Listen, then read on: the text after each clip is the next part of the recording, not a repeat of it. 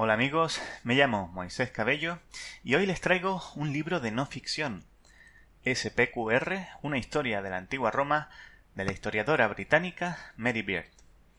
A estas alturas ya hay publicadas innumerables cronologías de eventos y personajes que conforman la historia de la antigua Roma, por lo que se agradece que SPQR no sea sin más otro libro de historia clásica.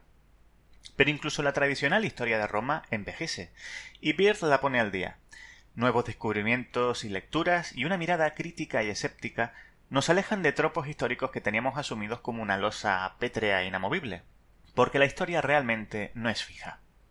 Nuestro viaje arranca, por supuesto, con la historia de Rómulo y Remo, pero no acaba con un final más o menos arbitrario del Imperio romano, sino con un punto clave que acaba el arco narrativo de Beard, el momento en el que el emperador Caracalla adopta la medida de convertir de golpe y porrazo a todos los habitantes libres del imperio en ciudadanos romanos de pleno derecho.